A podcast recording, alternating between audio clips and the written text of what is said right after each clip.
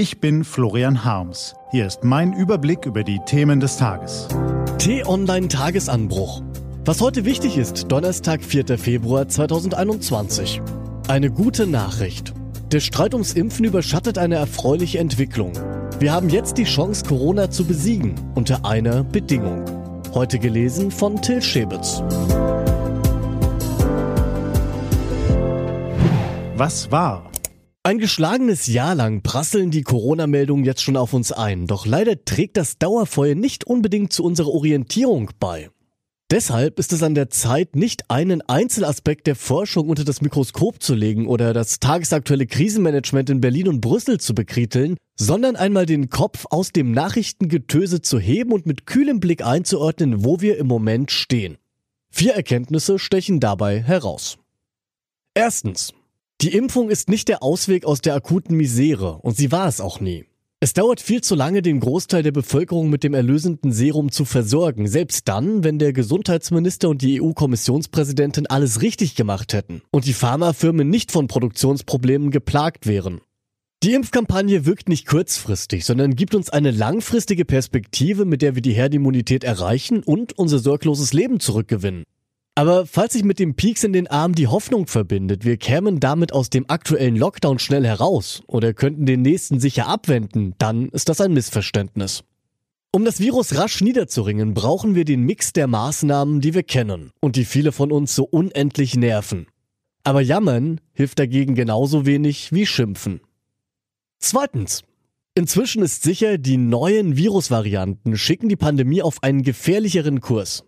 Weil die mutierten Erreger sich so viel schneller übertragen, müssen wir uns von den vertrauten Orientierungspunkten verabschieden.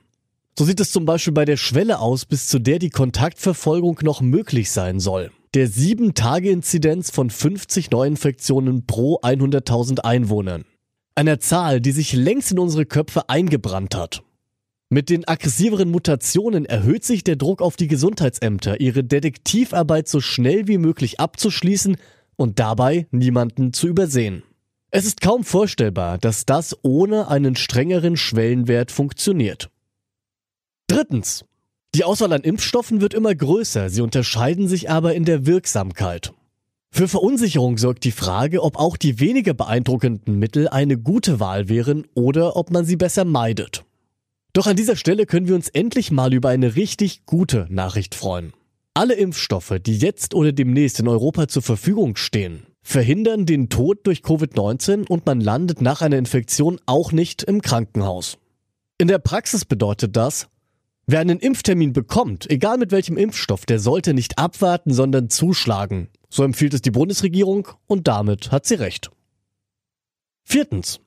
Aufbauend auf den bisherigen Varianten könnte sich durch Mutation ein noch schlagkräftigeres Virus herausbilden, gegen das die Impfung dann tatsächlich kaum oder gar nicht mehr hilft.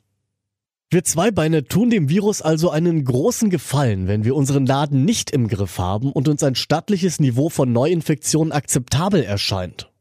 Denn so kann sich das Virus nach wie vor schnell verbreiten und zugleich von seinen erfolgreichen Schachzügen gegen unseren Impfschutz profitieren. Es setzt sich also im Selektionsprozess gegen seine früheren, einfacheren Varianten durch. Darwin hätte seine Freude daran, wir nicht. So sieht es also aus.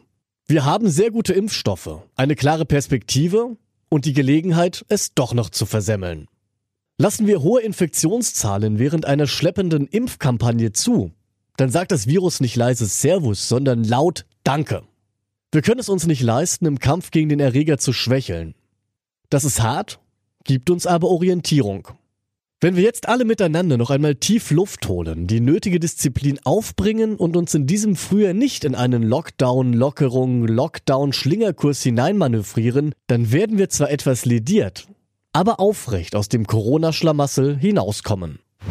Was steht an? Die T-Online-Redaktion blickt für Sie heute unter anderem auf diese Themen. In der US-Politik sehen wir bemerkenswerte Entwicklungen. Der neue Präsident Joe Biden schafft Fakten. Er organisiert den Kampf gegen Corona, lockert die harte Migrationspolitik seines Vorgängers und hat den absurden Mauerbau an der Grenze zu Mexiko gestoppt. Heute hält er eine Rede zu Amerikas Rolle in der Welt. Die erste große außenpolitische Standortbestimmung seit seinem Amtsantritt. Noch läuft das Impfen hierzulande schleppend, doch je mehr Menschen die Spritze bekommen, desto lauter ertönt eine heikle Frage. Sollen Geimpfte wieder normal leben dürfen, also früher als andere wieder in Restaurants, Kinos, Theater und Fitnessstudios gehen können? Heute will sich der Deutsche Ethikrat dazu äußern. Und die Skepsis gegen den russischen Impfstoff Sputnik V war groß. Nun zeigt eine Zwischenbilanz, er ist bemerkenswert effizient und könnte auch Deutschland helfen. Diese und andere Nachrichten, Analysen, Interviews und Kolumnen gibt's den ganzen Tag auf t-online.de. Das war der T-Online Tagesanbruch vom 4. Februar 2021, produziert vom Podcast Radio Detektor FM. Den Tagesanbruch zum Hören gibt's auch in der Podcast-App Ihrer Wahl, kostenlos zum Abonnieren. Ich wünsche Ihnen einen frohen Tag. Ihr Florian Harms.